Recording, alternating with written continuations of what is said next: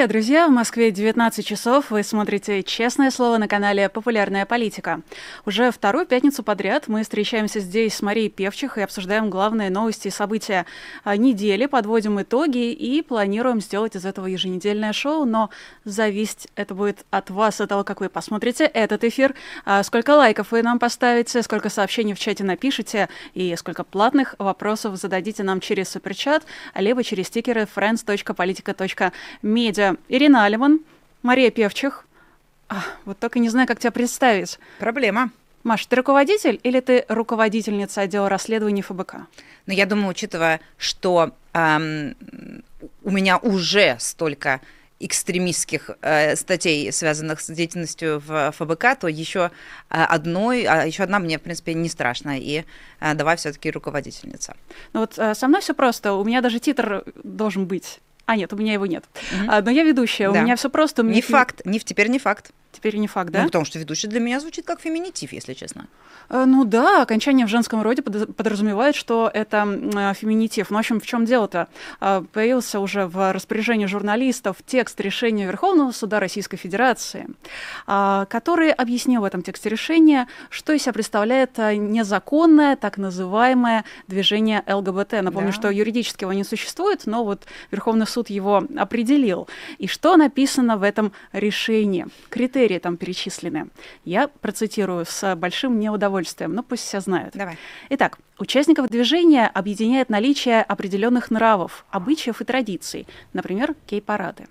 Схожий образ жизни, в частности, особенности выбора половых партнеров. Верховный суд это очень волнует, судя по всему. Очень важное наблюдение, да. Общие интересы и потребности, специфический язык.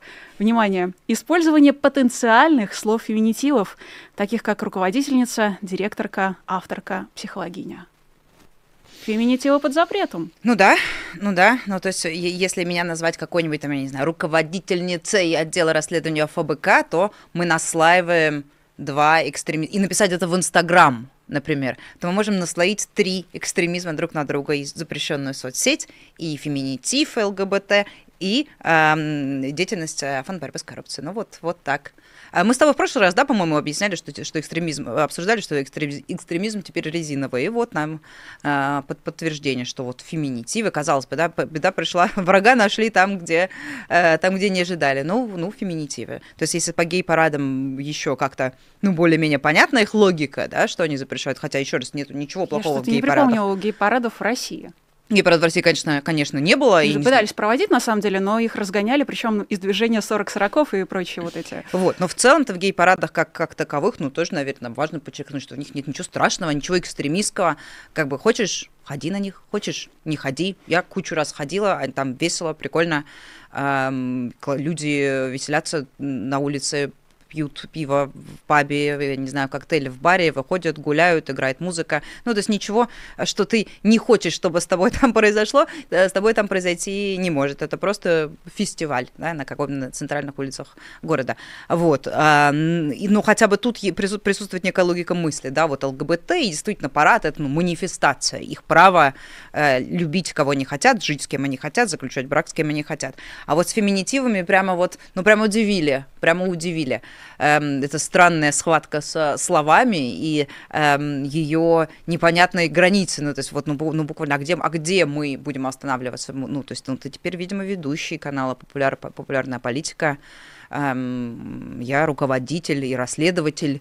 Я не, не, не знаю. Не, я согласна быть экстремисткой в таком случае. Ну просто давайте откроем словарь Ожегова, мы найдем mm-hmm. там феминитивы. А, давайте пообщаемся с лингвистами, они нам скажут, что феминитивы появляются а, буквально в 17 mm-hmm. веке. Вот а, одно из первых употреблений, упоминаний слова руководительница, mm-hmm. оно находит, находится в 1670, по-моему, году. То есть они уже тогда замыслили свою это экстремистскую... Это длящееся через века преступления. Оно тогда, это слово относилось не к реальной женщине, а формулировалось руководительница и помощница Пресвятая Богородица. Угу. На святое покусились. Да, да. Э, так что тут, конечно... Ну, надо им сказать, да, что у них здесь какой-то вид происходит со скрепами, не со стыковочка какая-то. И... Я очень хочу посмотреть схватку между Верховным судом mm-hmm. Российской Федерации и РПЦ. Mm-hmm. Вот относительно вот этой самой э, помощницы Пресвятой Богородицы. Да, я чувствую да. какой-то подвох, я чувствую, что там mm-hmm. есть э, что обсудить. Ну, в общем, как, как, как ожидалось, ну, херню написали ни ЛГБТ в каком бы виде они не существовали, не манифестировали себя и так далее, не является никаким экстремизмом. Эм, сейчас все больше и больше вещей будут загонять под этот экстремизм. Ну, как бы ничего, ничего удивительного. Путин обмотался всеми этими скрепами, традиционными ценностями, консерватизмами, и вот э, как э, всадник э, скачет в сторону, в сторону выборов наш главный консерватор всей Руси. Ну и что же у него оказывается на пути, на пути к этим самым выборам, точнее переназначению? Ну давай не будем кривить душой, но, конечно, самая главная новость, главное событие этой недели — это протесты в Башкортостане. Да. Следил ли ты за тем, что происходит, а, а, и как ты все это оцениваешь? Я для наших зрителей, наверное, просто короткую вводную дам, что они начались а, в понедельник, 15 января. Mm-hmm. Тогда проходило слушание дела Фаиля Алсынова, местного активиста. Ему тогда прокуратура призвала ему дать 4 года колонии поселения. Угу. Отдали ему колонии колонии. Да, спустя два дня, 17 mm-hmm. января уже. 15 э, были митинги, там было, по-моему, 5 тысяч человек в городе Баймак. Mm-hmm. Пришли 16 сторонников Алсынова задерживали, 17 э, люди пришли к суду и устроили действительно митинг в поддержку Алсынова, но это все переросло в буквально сражение mm-hmm. на снежках в том числе, и на да. светошумовых гранатах, как сообщалось, и на слезоточивом газе со стороны силовиков, вот с ОМОНом и Росгвардией. Как ты на все это смотришь? Ну, удивительная история, очень интересная история, за которой, безусловно, надо следить очень внимательно. Мне она нравится тем, что она одновременно развенчивает очень много мифов о том вообще, как, э, как устроен э, протест, как устроена политическая ситуация, какой сейчас политический ландшафт. Ну, в плане того, что мы часто слышим там от гостей, в том числе там в наших студиях, это распространенная точка зрения, что вот протест сейчас невозможен ни в какой форме. Э, у людей а, такая степень апатии, что ничего не может произойти по определению, нужен там какое-то особенное событие или еще что-то. Нет, э, мы не видим всей картины. Мы там, не являясь башкирскими политиками, не следя за этим ежедневным режимом, мы не понимаем э, степень и градус бурления недовольства в, в обществе. Оно там есть, и мы просто вот, ну, сами неправильно делаем, да, из своей москвоцентричности и, и э, не обращаем внимания на такого, ну, ну там вот большой, там есть э, большое оппозиционное движение, достаточно молодое, да, по своей композиции, да, то есть там молодые активисты, у них точно так же, как когда-то у нас там свои штабы э, по, по, по республике, свои какие-то там ячейки, группы, они взаимодействуют, они ездят по проблемным э, по проблемным точкам э, в этих регионах, вы вот, и вот, ну, собственно говоря, как, как активист Алцинов, вот выступают, э, выступают на митингах, там, где они нужны, там, где нужно привлечь внимание к какой, какой-либо проблеме. Как правило, эм, ну вот последние, по крайней мере, самые громкие э, митинги и мероприятия, в которых, в которых участвовал, он участвовал, это все связано с экологией. Это тоже очень понятная и уже как бы знакомая тема еще вот по Куштау, да, по 2020 году, по, тоже по, по протестам, связанным с освоением э, ресурсов, природных ресурсов, э, не подходящим, ну, с таким, как еще какими-то внешними силами, да, то есть бизнесменами из э, Москвы, откуда-то еще, и, и таким образом, что э, экология э, региона просто летит в трубу. Да, они там добывают э, золото открытым способом, да, перемалывая, перерабатывая эту породу, и после этого не остается ничего. Да, на месте того, где там были красивые пейзажи, э, природа цвела, там парки, еще что-то, остается просто перекопанная а, выкорчи, вот, вот, вот, порода горная, да, остается лежать, и ничего не, не, для экологии это, естественно, ужасно и отвратительно. А, при том, что явно дан некий такой какой-то зеленый свет на вот разработку всего этого, на то, чтобы бизнес приходил туда, все это делал без каких-либо правил, без каких-либо экологических ограничений и так далее. Естественно, местные люди э, протестуют. И, естественно, это будет возникать каждый новый раз, вот с каждой новой громкой историей освоения чего-то чего еще. Алцинов, интересно, вот он, он же, та, та, там еще вот есть такой небольшой твист в этой истории, что это же не только про экологию, это еще и про национальную повестку он выступал, и посадили его за выступление на башкирском, да, то есть какое-то конкретное слово, которое эксперт перевел как-то одним способом, а можно его перевести другим способом. Да, там есть особенность в том, что его перевели буквально. Я не буду произносить mm-hmm. это на башкирском, поскольку mm-hmm. я не являюсь носителем ну, и, да. э, и совершенно точно исковеркаю э, эти слова, но э, перевели его буквально так, как если бы он назвал э, людей, которые приезжают на разработку, mm-hmm. как раз-таки в Башкортостан, э, черными. Mm-hmm. Но э, если, э, ну, опять же, лингвисты комментируют это в том духе, что на самом деле это иносказательное выражение, и имелось в виду, что... Любые это... приезжие. Имелось понимаю. в виду, он говорил конкретно на экологическом митинге про а, представителей Средней Азии, угу. про армян, и вот их он назвал как раз вот этим определением на башкирском, mm-hmm. но э, иносказательно, э, потому что ну, абсолютно все слова, например, мы по русскому языку это прекрасно знаем, что есть прямой смысл, а есть mm-hmm. переносный. Вот в переносном смысле это означает людей, неквалифицированных э, на какой-то другой профессии, то есть mm-hmm. это разнорабочие, э, не очень образованные, не очень богатые, и то есть это люди, которые буквально там какие-то сезонные рабочие. Вот. Я читала еще где-то вариант перевода как типа простые люди. Да, это mm-hmm. черный люд, простолюдины, mm-hmm. то есть вот, вот, вот в, этом, в этом смысле. Но в любом случае, как бы некорректно ни была его формулировка, э, она не стоит четырех лет в тюрьме. Колонии, да. и, и, естественно, тот факт, что это что заявление на него написал губернатор, глава а, Башкирии Ради Хабиров, это, естественно, видимо, из этого собирались сделать какой-то политический громкий процесс, где вот, вот он, мощный глава региона, у которого в этом году выборы, да, и которому надо вешать какие-то вот эти ачивки, медальки, вот, вот, вот, вот он взял и поборол, а, поборол это движение, которое уже к тому моменту а, было признано экстремистским, если я не ошибаюсь. Но вот, тем не менее, выступал он а, на башкирском, что что-то э, я потеряла мысль, но возвращаюсь к ней, что вот движение это, э, оно как бы на, на, на сращении нескольких тем. Экологии, вот, собственно говоря, из-за чего э, весь сырбор, но и вот и национальная тема, она тоже там очень сильная по по расширению использования башкирского языка, по введению каких-то квот, даже национальных, насколько я понимаю, в органах а, госуправления. И это тоже явно да, каким-то образом резонирует. Да, статус башкирского языка и, э, его там, изучение а, в школах, университетах. Это тоже, очевидно, там большая и важная тема, а, на которой они набрали там, значительный политический вес вес настолько большой, что в 20-градусный мороз э, там сколько, 5-7 тысяч человек выходит и не уходит, даже учитывая, что их бьют дубинками и бросают в них э, гранаты да, со слезоточивым газом.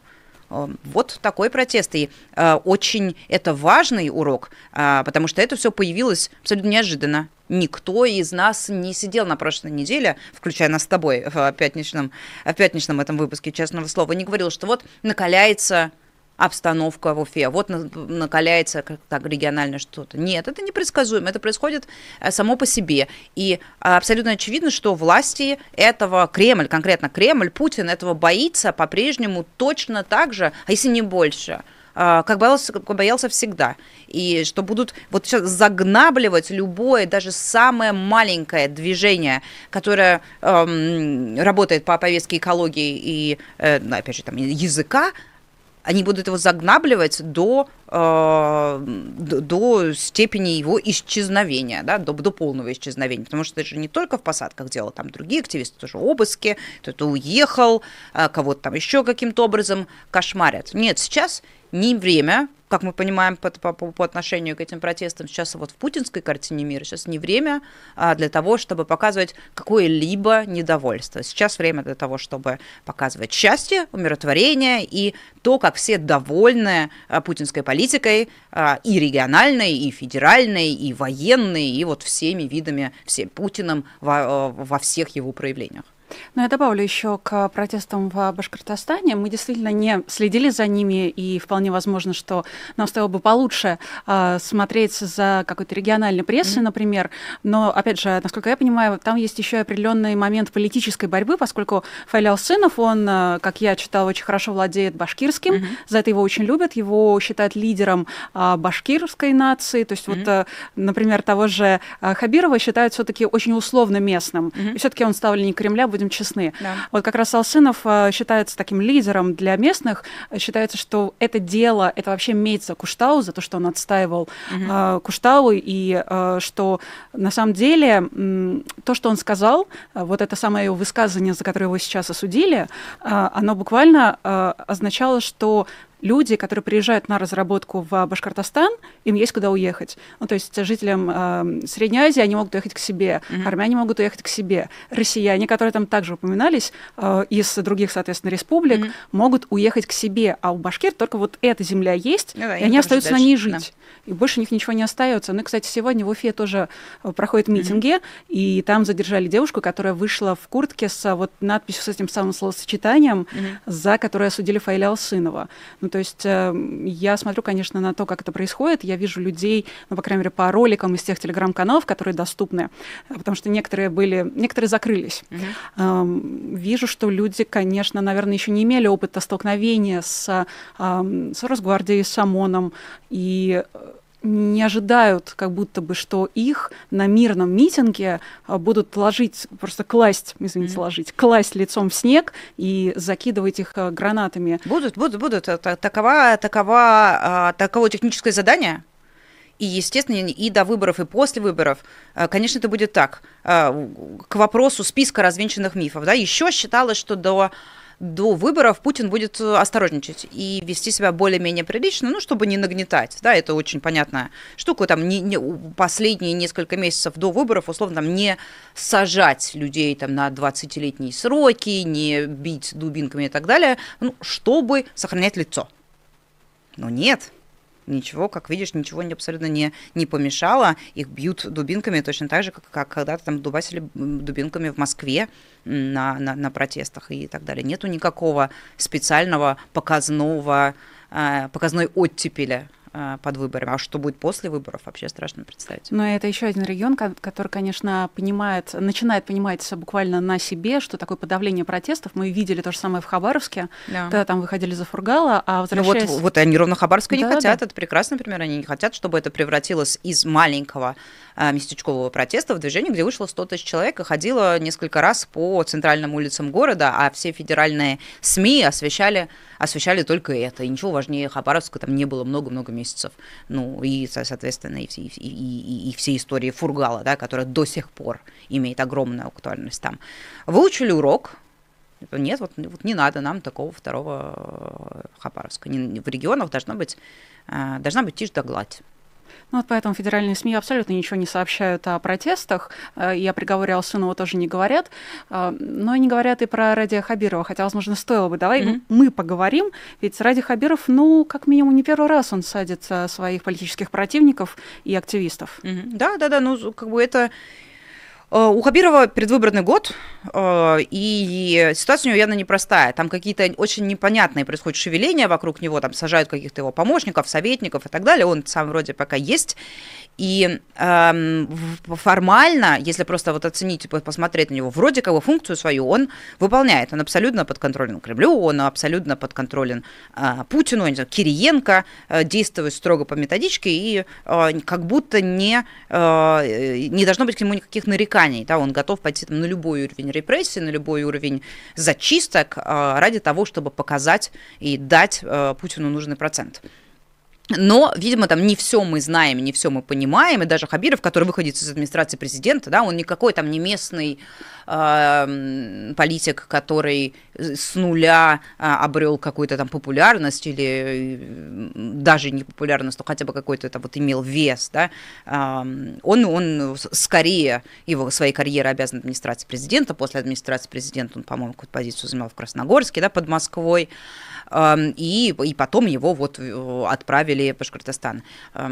Я так думаю, что это признак каких-то какой-то вот политической нестабильности в его лагере, но, возможно, его будут в сентябре менять на какого-то другого, там, еще более подконтрольного э, губернатора, ну или, возможно, просто на, там, или на, на, на чуть более э, популярного ну, кто знает, посмотрим. Там, я, то, я сейчас э, в каком-то смысле там, не завидую положению э, Ради Хабирова, потому что очевидно, что под ним вот трясется место.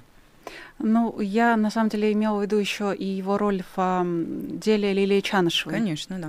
Ну, то есть это... это... это то же самое, то есть он просто выбирает себе он выбирает себе какую-то очередного жертву, врага, я не знаю, как это правильно назвать, кого-то вот местного, а у кого популярность совершенно другого качества, другого характера по сравнению с его статусом, у тех, у кого есть реальная поддержка реальных людей, те, кто может написать в Фейсбуке, я не знаю, или Твиттере, или где-то еще, типа, выходим туда-то, и люди выйдут. Вот, ну, Лиля а, была таким политиком до того, как ее посадили.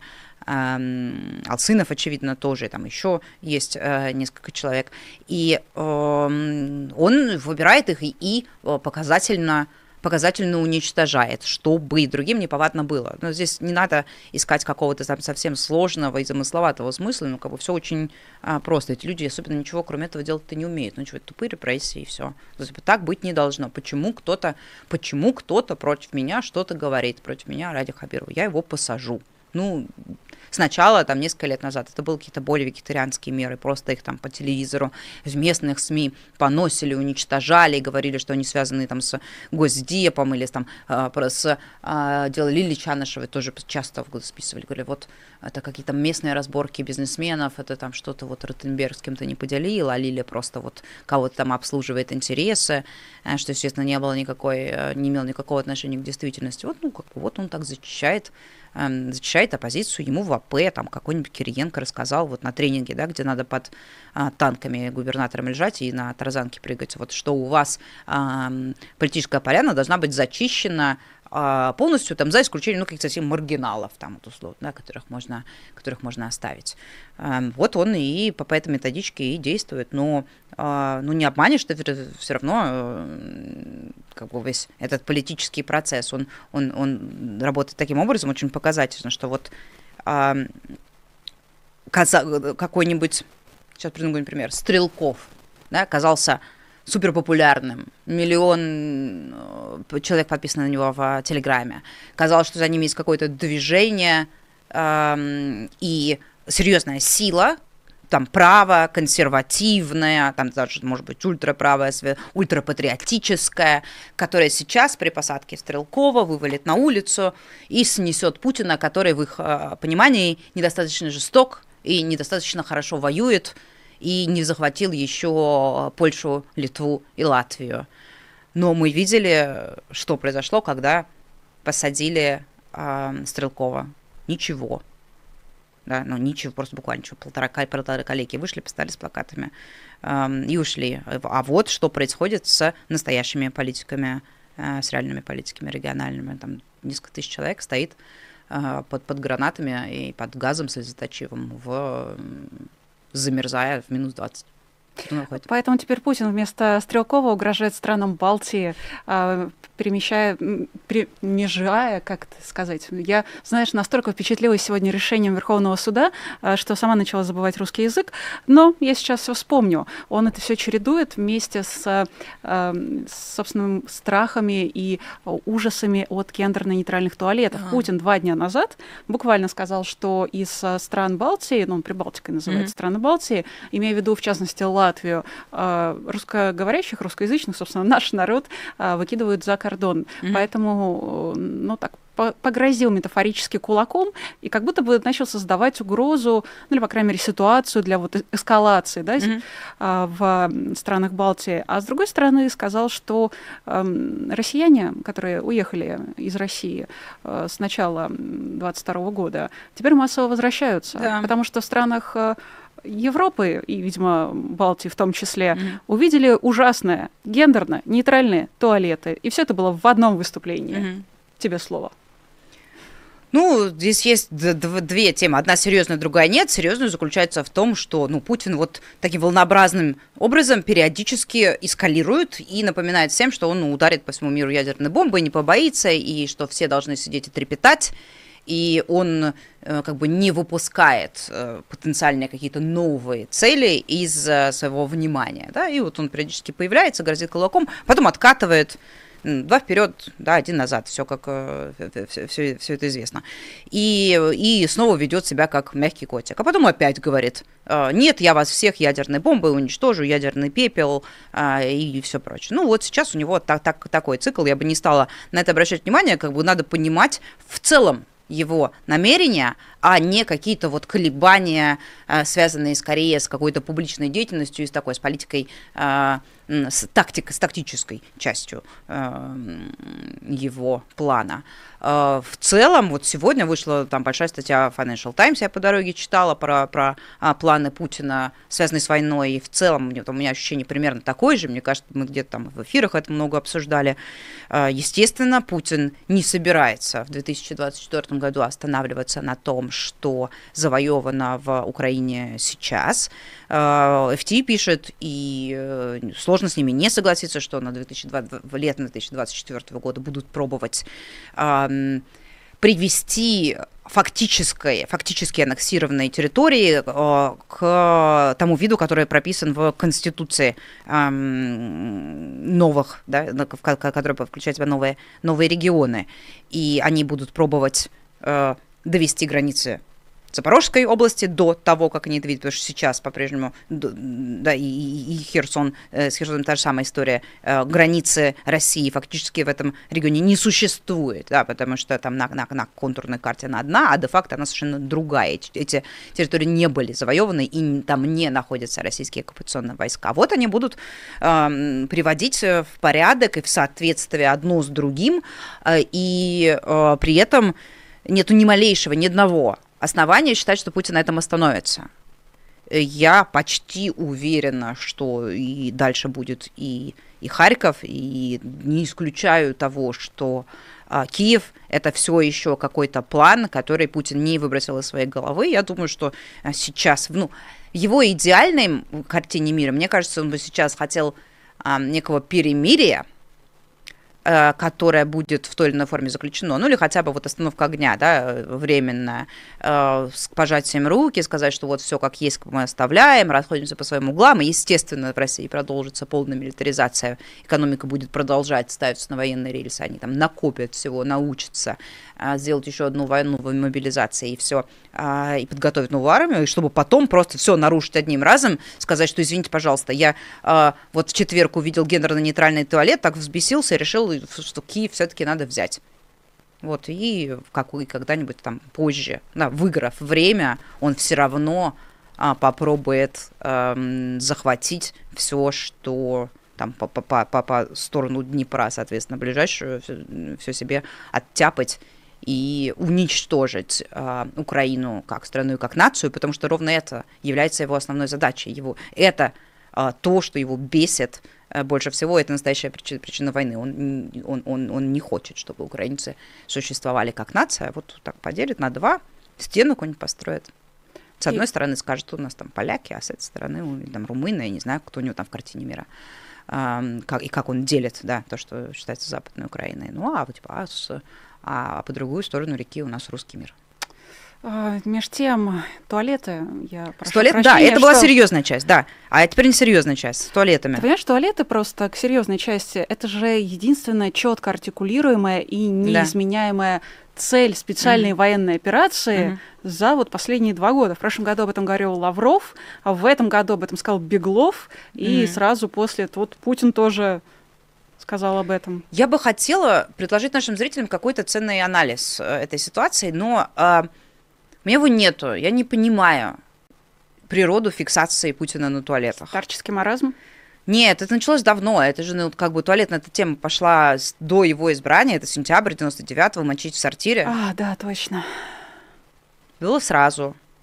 Понятно, что остальные чиновники Лаврова, Беглова я здесь э, сбрасываю со счетов, потому что, понятно, они просто повторяют ты, когда у тебя там начальник что-то сказал, какую-то мысль услышал, ты, естественно, ну, возможно, они ее услышали там где-то, да, в неформальной обстановке, поняли, будучи там людьми политического склада ума, что вот это то, что Путин триггерит, это то, что ему воистину интересно, и поэтому я буду ходить и повторять, чтобы порадовать, а, чтобы порадовать начальника а, таким образом. Поэтому с этими-то фиг с ними. Они не, они, не обладают никакой субъектностью абсолютно. А что у Путина с туалетом мир, я вот, ну, тут честно, мне не стыдно перед зрителями признаться, я не знаю. Это какой-то психологический феномен, который не описан, наверное. Описан. Э, это называется анальная фиксация. Ну нет, ну все-таки это, мне кажется, что-то другое. Эм, почему? Эм, я, я понимаю, что он делает, да, то есть он пытается предложить зрителям самый сильный, самый впечатляющий аргумент, оправдывающий войну и оправдывающий, ну, вот целиком этот конфликт между Россией и Западом, да, на уровне ценностей. А вот он сидит на прямой линии, включены микрофоны, камеры, записи или дают интервью, или записывает обращение, но почему-то лучший пример, который ему приходит в голову, связан с туалетами, с гендерно-нейтральными туалетами.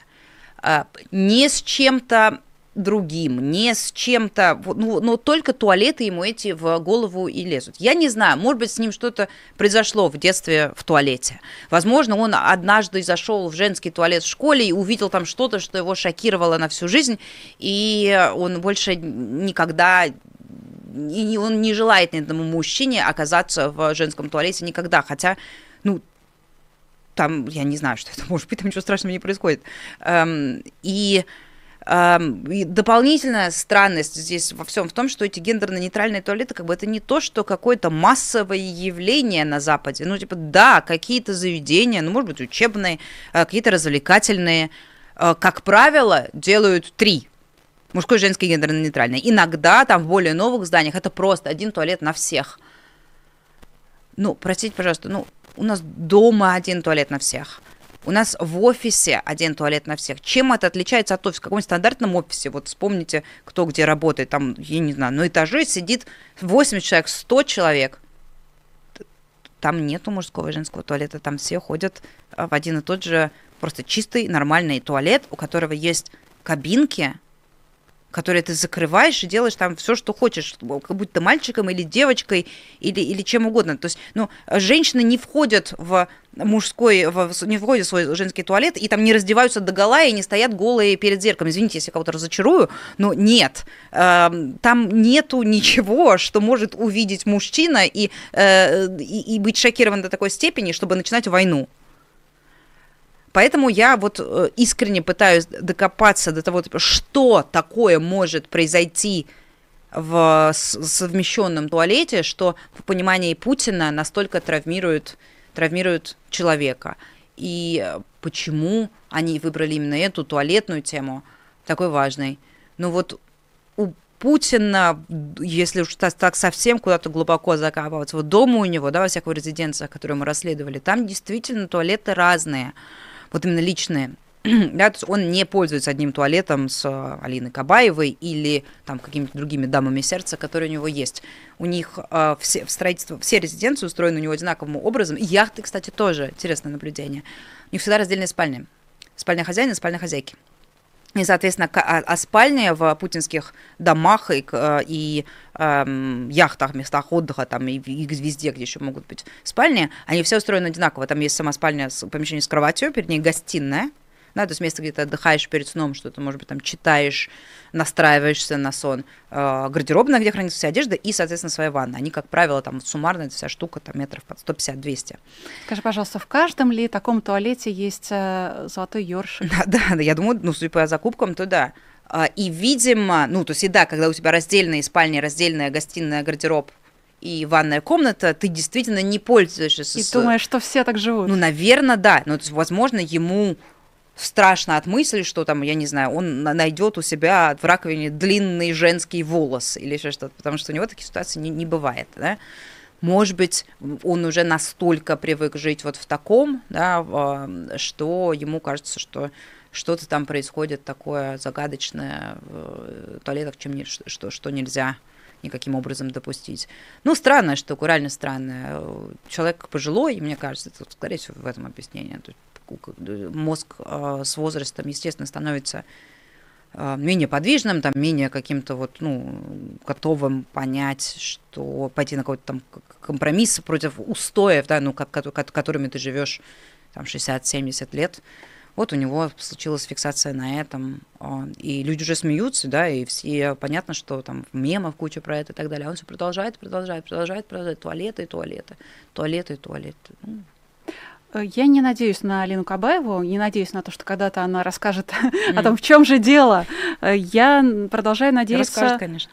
Думаешь? Да. Ах, да, надо Я недавно обязательно... какие-то старые видео смотрела в интернете. Не, не, не спрашивайте, зачем просто в этой серии.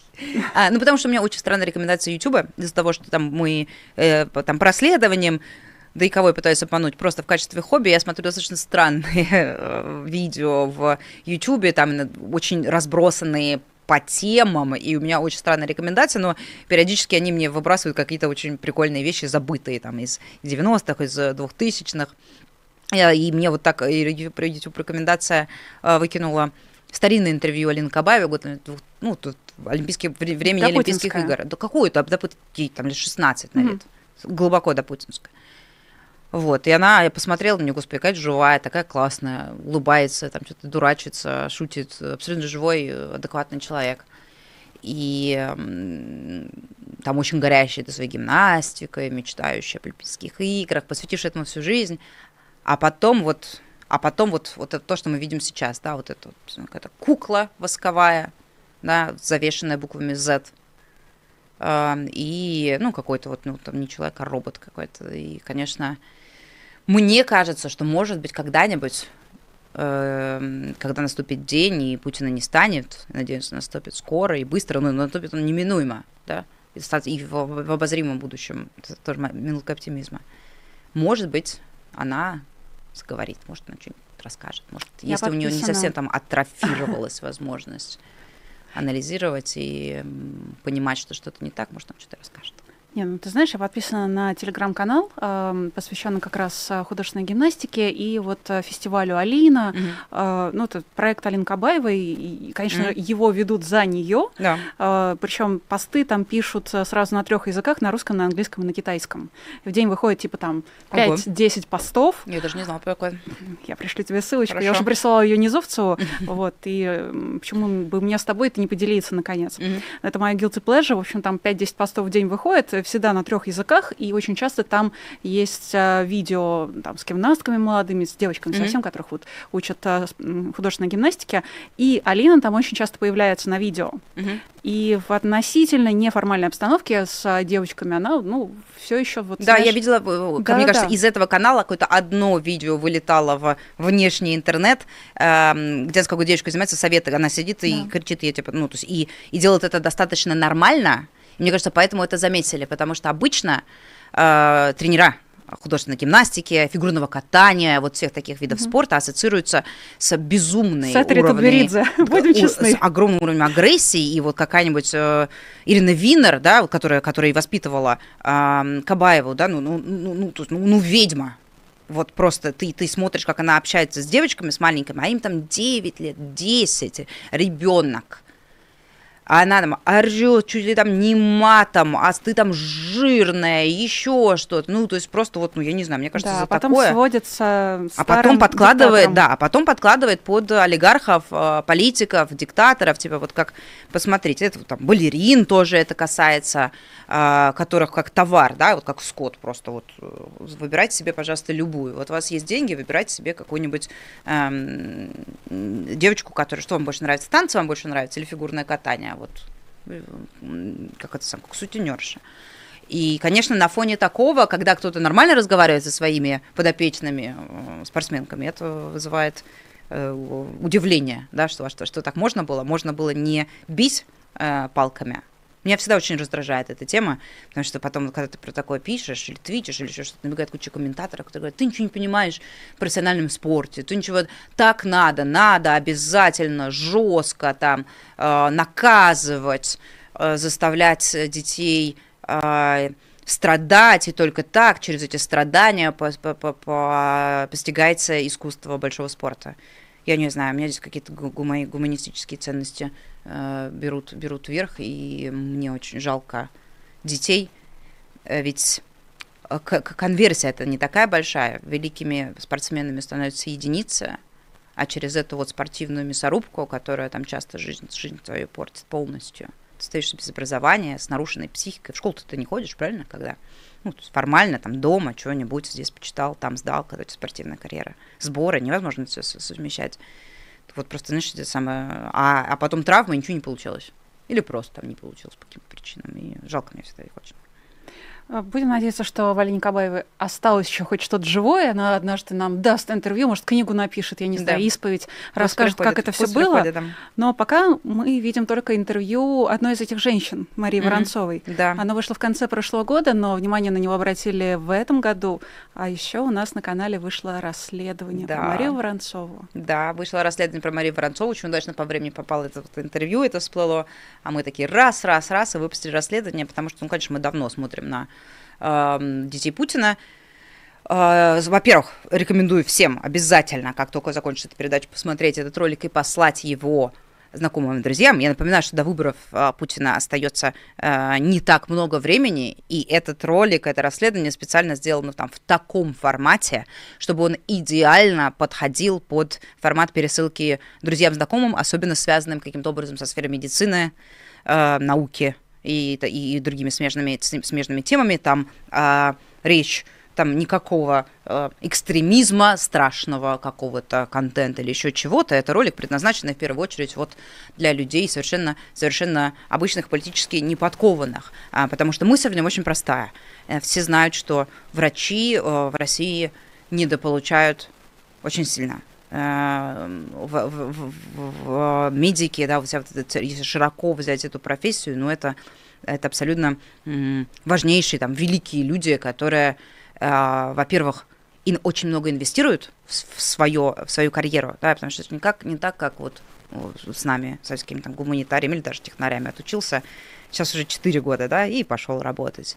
Там же там образование основное, потом ординатура, потом еще какая-то, потом и там ты стажируешься. Здесь, потом, если у тебя какая-то пере, еще повышение квалификации тоже, непрерывная учеба, непрерывные какие-то симпозиумы, конференции, публиковаться надо, если ты хочешь какой-то большой статус себе наработать. А если мы говорим там о молодых врачах в ординатуре, ну, это люди, вот, ну, которые посвящают свои, свою жизнь там работе достаточно неблагодарны, потому что первые их зарплаты низкие, они все постоянно бегают, вот эти берут себе дополнительные смены, берут ночные смены, берут себе какие-то подработки, шабашки. Здесь, а, здесь дежурство взял, там другое, здесь в частной клинике, да, подработал, здесь еще что-то, потому что, ну, типа, потому что денег не хватает. И путинские указы майские не просто так были направлены, в том числе и на врачей тоже, потому что, ну, они, а, ну, кто теперь вспомнит про майские указы? Кто-нибудь помнит про майские указы? Вообще, было, носились с ними?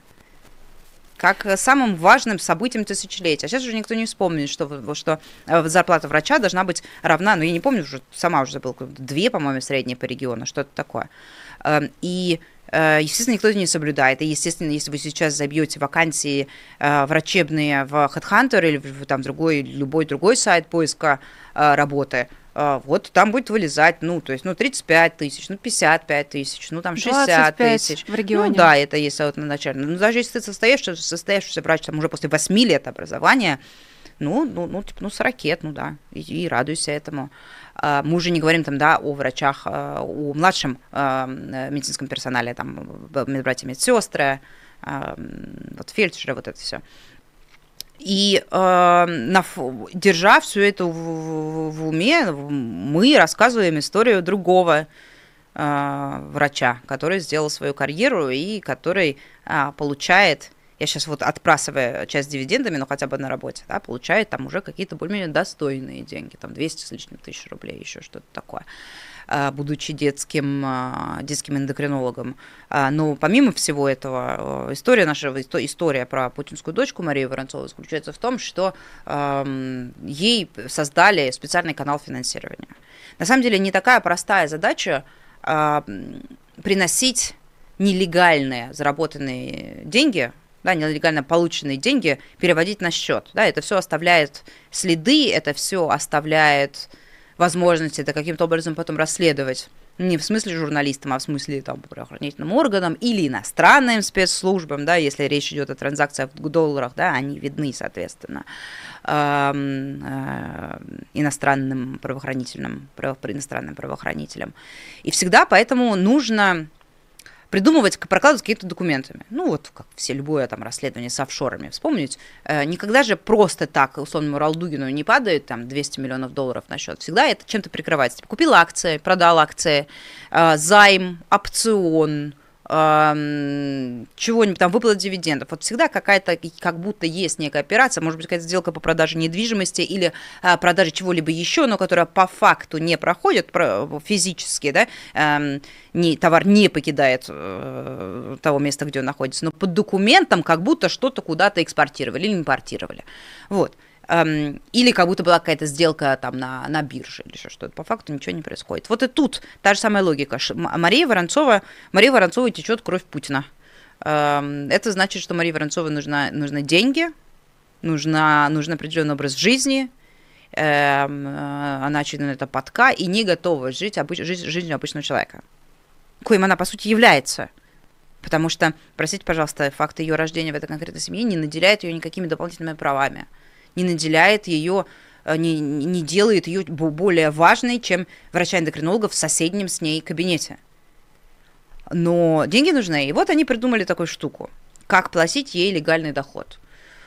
Сделали ее акционером в некой фирме, называется Намека, новая медицинская компания, по-моему, это расшифровывается, которая там напрямую связана с дочерным предприятием. С Агазом, Сагаз это путинские дружки э, Ковальчуки, и э, когда ты акционер какого-то такого э, ну, предприятия, ты имеешь, будучи акционером, имеешь право на ежегодную выплату дивидендов.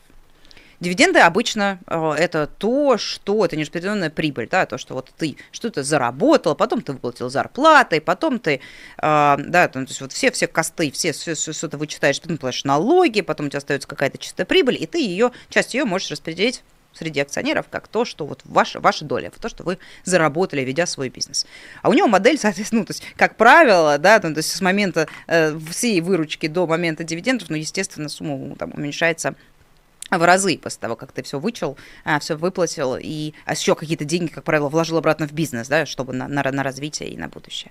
А у Марии Воронцовой все очень просто. Вот и была создана эта намека, куда э, Сагаз э, просто вливает по 800 миллионов долларов в год, как будто это выручка, как будто они что-то покупают, как будто они что-то заказывают. Но эта намека ничего не продает, ничем не торгует, ничего не делает. Да, то есть все 800 долларов, там нету никаких, там нечего вычитать, но только налоги фактически. Там платится 3,5 зарплаты кому-то, выплачивается налог, и все, а все остальное остается как чистая прибыль, потому что ничего не происходит, потому что это пустышка, это только на бумаге существует этот бизнес. Вот они, значит, получили свои 800 миллионов или 900 миллионов а, каждый год, значит, там сотню, 150, сколько получается, выплатили на все соц соцвыплаты, там, я не знаю, еще 100 ушло на зарплату, в том числе Воронцова, потому что она себе там еще и зарплату платит, 695 тысяч рублей в месяц, да? Вы просто подумайте, просто забудьте про дивиденды, подумайте зарплаты. 700 тысяч рублей зарплатой за, за, за ни за что. Этого не существует. Это просто ей за факт рождения ей платят зарплату 700 тысяч в месяц. Это не связано с ее работой никак абсолютно.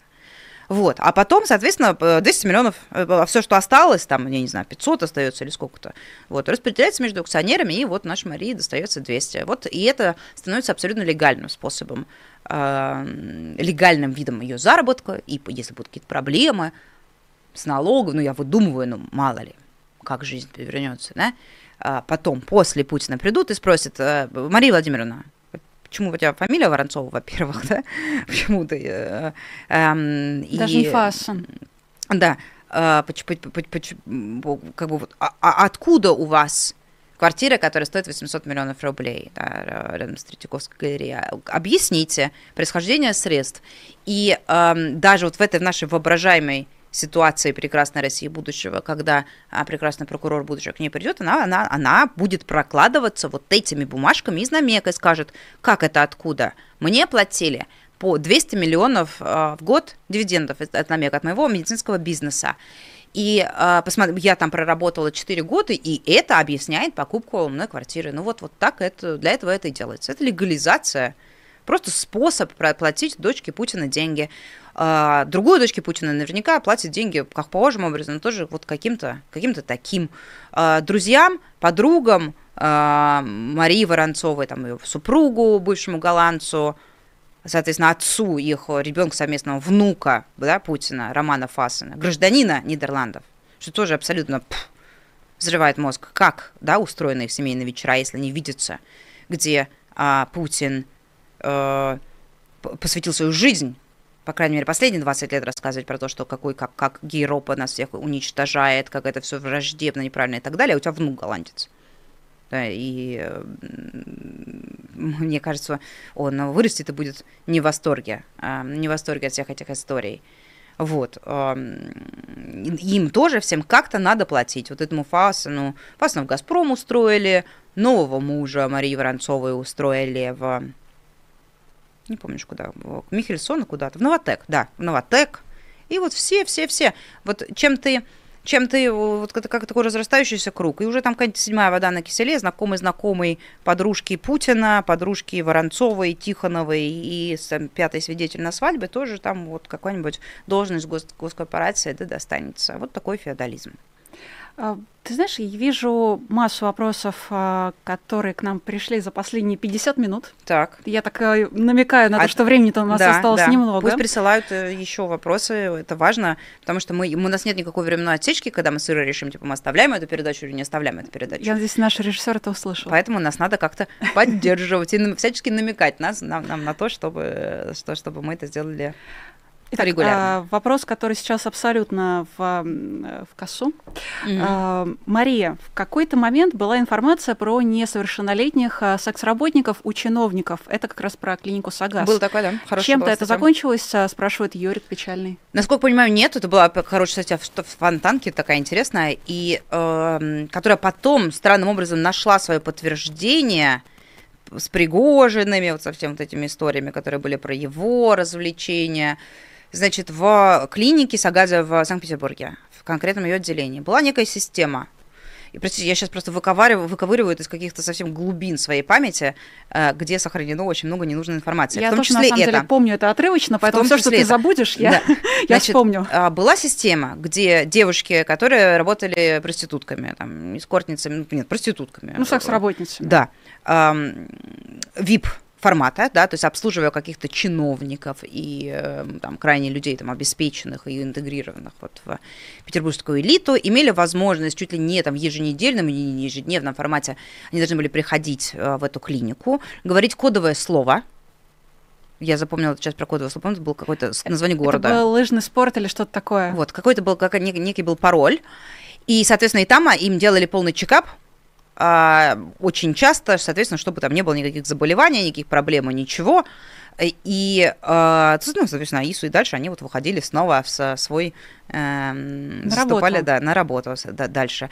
И это всех тогда очень удивило, эта статья, ну, потому что, ну, во-первых, там были какие-то несовершеннолетние, насколько я помню, кто-то, и целиком вообще вся эта штука с ежедневной проверкой тебя на а, заболевание, передающееся половым путем, достаточно какая-то такая криповая. Эм, и, а, ну и, и вот, вот эта вот система потока, да, вот конвейера, когда типа вот ты пока про про про проверяешься, а там другая уже проверила, пошла, там пришла со справочкой или еще что-то. Ну, то есть это как бы я напоминаю, что проституция у нас незаконно, не легализована. Это другой вопрос, как, как это должно выглядеть, это долгая беседа. Но на сегодняшний день, да, это криминальная деятельность, и это все потом понятно, что чтобы организовать э, такую систему их проверки в специальной клинике Сагаза, которая принадлежит ближайшим путинским друзьям, а, ну, это что-то там напоминающее деятельность сутенерскую. Ну вот там прям букет букет статей очевидных и нарушений. А потом и там же, соответственно, лечились Вагнера вот эти первые вагнеровцы, которых, ранило, которых ранило в Сирии еще, те, которые были, которые не существовало. Да, причем это наемники, а не те, кого э, рекрутировали в колониях и тюрьмах. Да, да, это, соответственно, за много лет до этого, э, когда еще Путин отрицал, что существует. И Пригожин отрицал. И что, Пригожин что... отрицал, судился, и говорил, что не существует никакого чувака Вагнера, не существует никаких наемников, не существует ничего, ничего не существует, но тем не менее вот тех людей, которые де-факто ранило. Интересно, какой у них был пароль? Не знаю, надеюсь, надеюсь, что их не перепутывали с девушками и э, случайно там не, не, не, не делали ненужные анализы. Да, чекап Вот, на... это был тоже так вот, ну, такая подпольная элитная медицина. Угу. Ну и с этим сагазом, как мы уже выяснили, связано непосредственно это одна из этих женщин. Давай еще на вопросы посмотрим. Вот Давай. э, Георгий Албуров угу. за 5 евро. 5 Мари... евро? 5 евро. Разорился? Мария, здравствуйте. Жора, нет, уходить пока нельзя рано, рабочий день еще не закончился. Мария, здравствуйте. Известно ли вам что-то про судьбу Натальи Тимаковой? Спасибо, аноним. Эм, Я, кажется, насколько... раскрыла коллегу. Да, насколько я знаю, э, да, насколько я знаю, это какой-то Русланом локальный мем по поводу Натальи Тимаковой, которая в передаче на базе, которая выходит по четвергам. Смотрите ее обязательно. Они там над ней очень смеются. Не очень понимаю, почему. А, так, еще один зритель наш, уже не анонимный, а Ball of Fire, 10 долларов, Мария. Да, это наш постоянный зритель приходите в ГКЧП как-нибудь к Шебелину с Низовцевым. А у них там есть гости? А, так они же, по-моему, там только какие-то гости, гости очень странноватые, да, такие? Да. Очень странноватые. Я, я... Ты сейчас оскорбила почти... одного Дмитрия Трещанина и Андрея Захарова. А, ну хорошо, нет, значит, я просто попадала на каких-то вот необычных гостей, скажем так, в программе ГКЧП. Ну, эм, пос посмотрим. Пусть приглашают. Меня ни разу не звали в ГКЧП. Угу.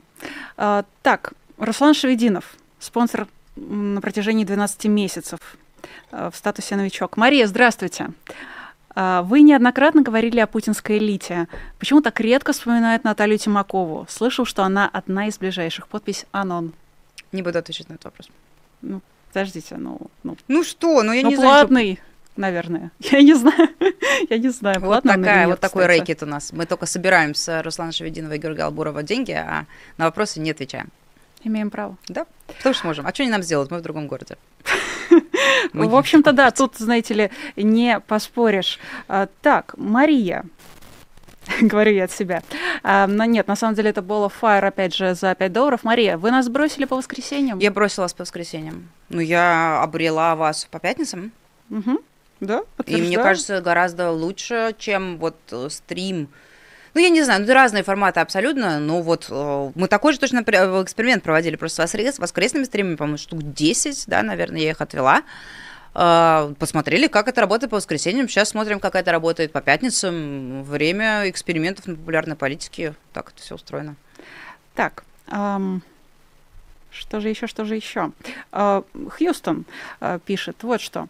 Мария, чатик поздравляет вас с трехлетием выхода расследования про дворец Путина. Да. Планирует ли ФБК что-то похожее по масштабам расследования? Но это такой, знаешь, глобальный вопрос, на самом деле гораздо более глобальный, чем он кажется на первый взгляд, mm-hmm. поскольку все-таки расследование про дворец Путина появилось не просто так. И да. вот как раз недавно была годовщина возвращения Алексея Навального в Россию. Конечно, и это тоже понятно, что часть феномена расследования Дворца Путина, который посмотрели как там безумно 130 миллионов человек, это, конечно, то, это общий фон, да, на котором это все происходило. Мы его выпустили в день а, приезда Алексея в Россию, ну, точнее, когда стало понятно, что его арестовали на следующий день.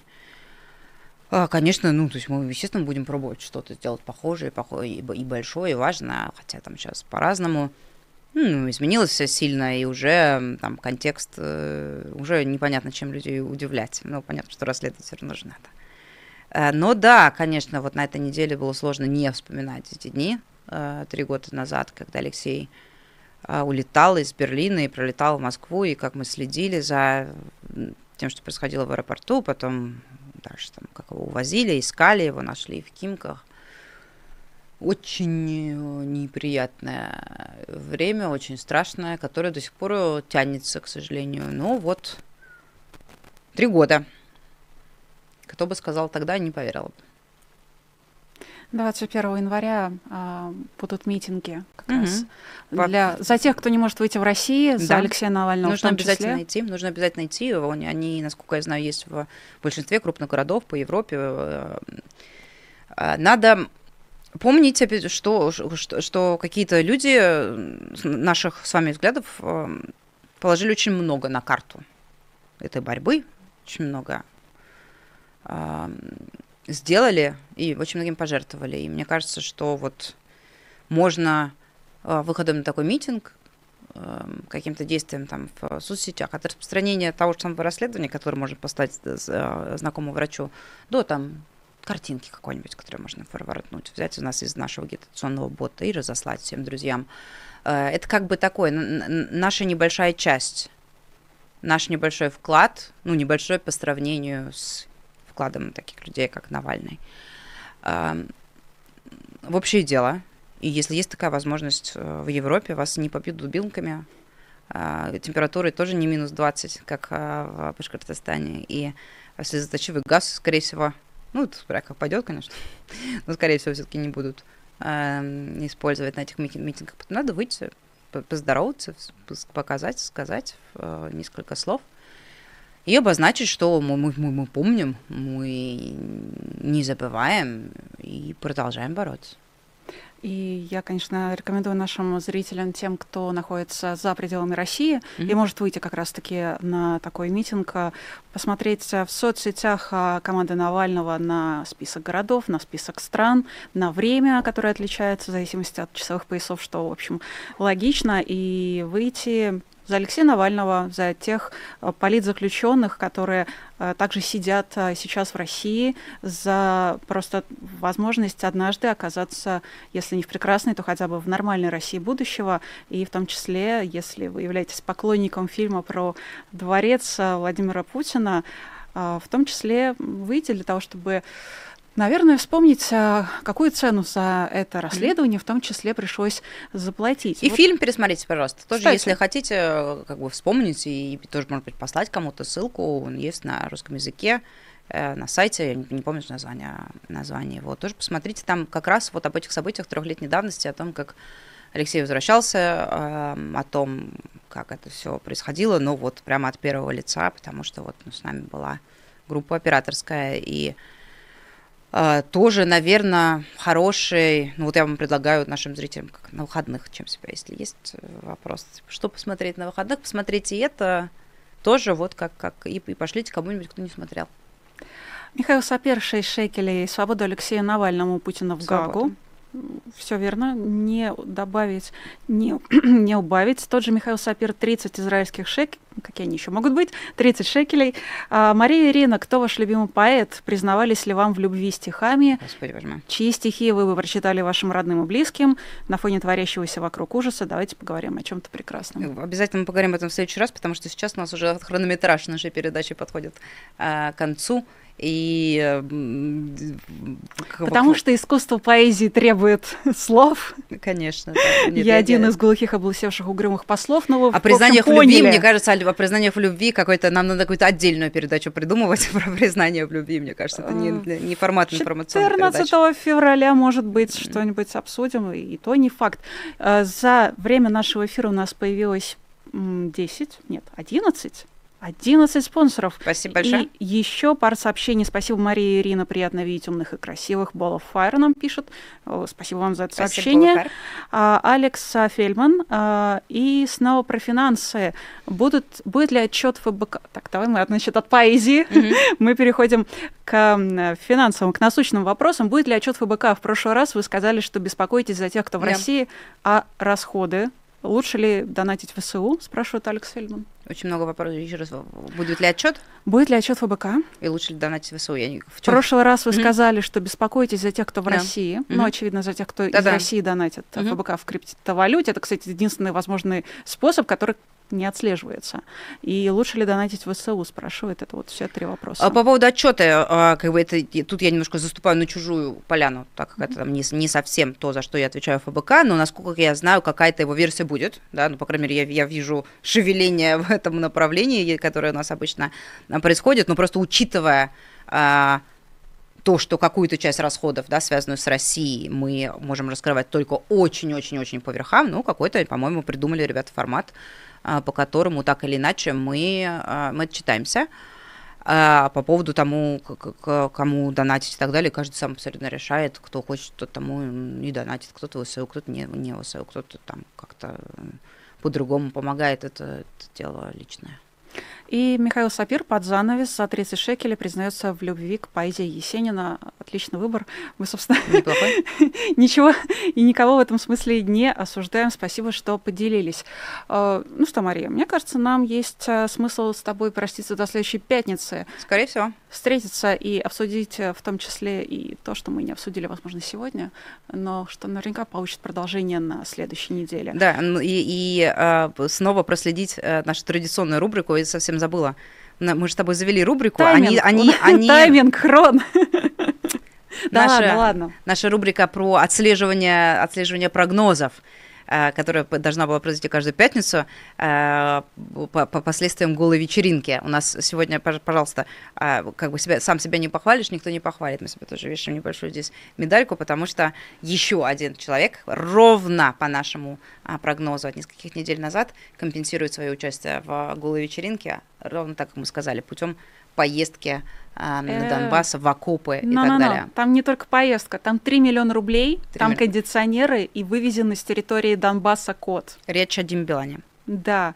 А, топ-менеджер ВКонтакте Сидоркова, который фотографировался mm-hmm. рядом с а, Попой Анастасией Евлеевой, Mm-hmm. Его, кажется, уволили. Но это не точно. Mm-hmm. Ну, вот, на сайте мы, нет. мы заведем какой-то трекер, да, вместо, вместо декорации, где будем. Ну вот, значит, еще один участник, Дим Билан, вот, вот его цена а, за... Я даже, честно, не помню, в чем он был на, на этой вечеринке, но... Ой, он был в прозрачной водолазке, она же Бадлон. Угу. Я не, увер... Я не уверена, он был по-питерски или по-московски да, одет. Да, в, а, в брюках и в плаще. ну, ну есть... вот, 3 миллиона, Донбасс, котенок. Э, Ждем, кто следующий. В следующую пятницу мы узнаем, как еще люди искупают вину за несуществующее преступление. Но прямо сейчас отменили концерт э, Кристине Арбакайте за то, что она... Но ее же не было на вечеринке. А ей просто так отменили концерт. За то, что она дочь Пугачевой. За то, что она дочь Пугачевой, и за то, что она четко не артикулировала свою поддержку специальной военной операции. И молодец и молодец, э, но просто концерта у нее теперь не будет. Эм, Вернемся к этому через неделю. Это и другие важные новости да. в нашем эфире через неделю.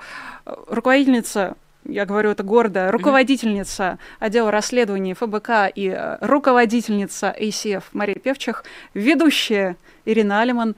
Через неделю увидимся с вами. Пока. Пока.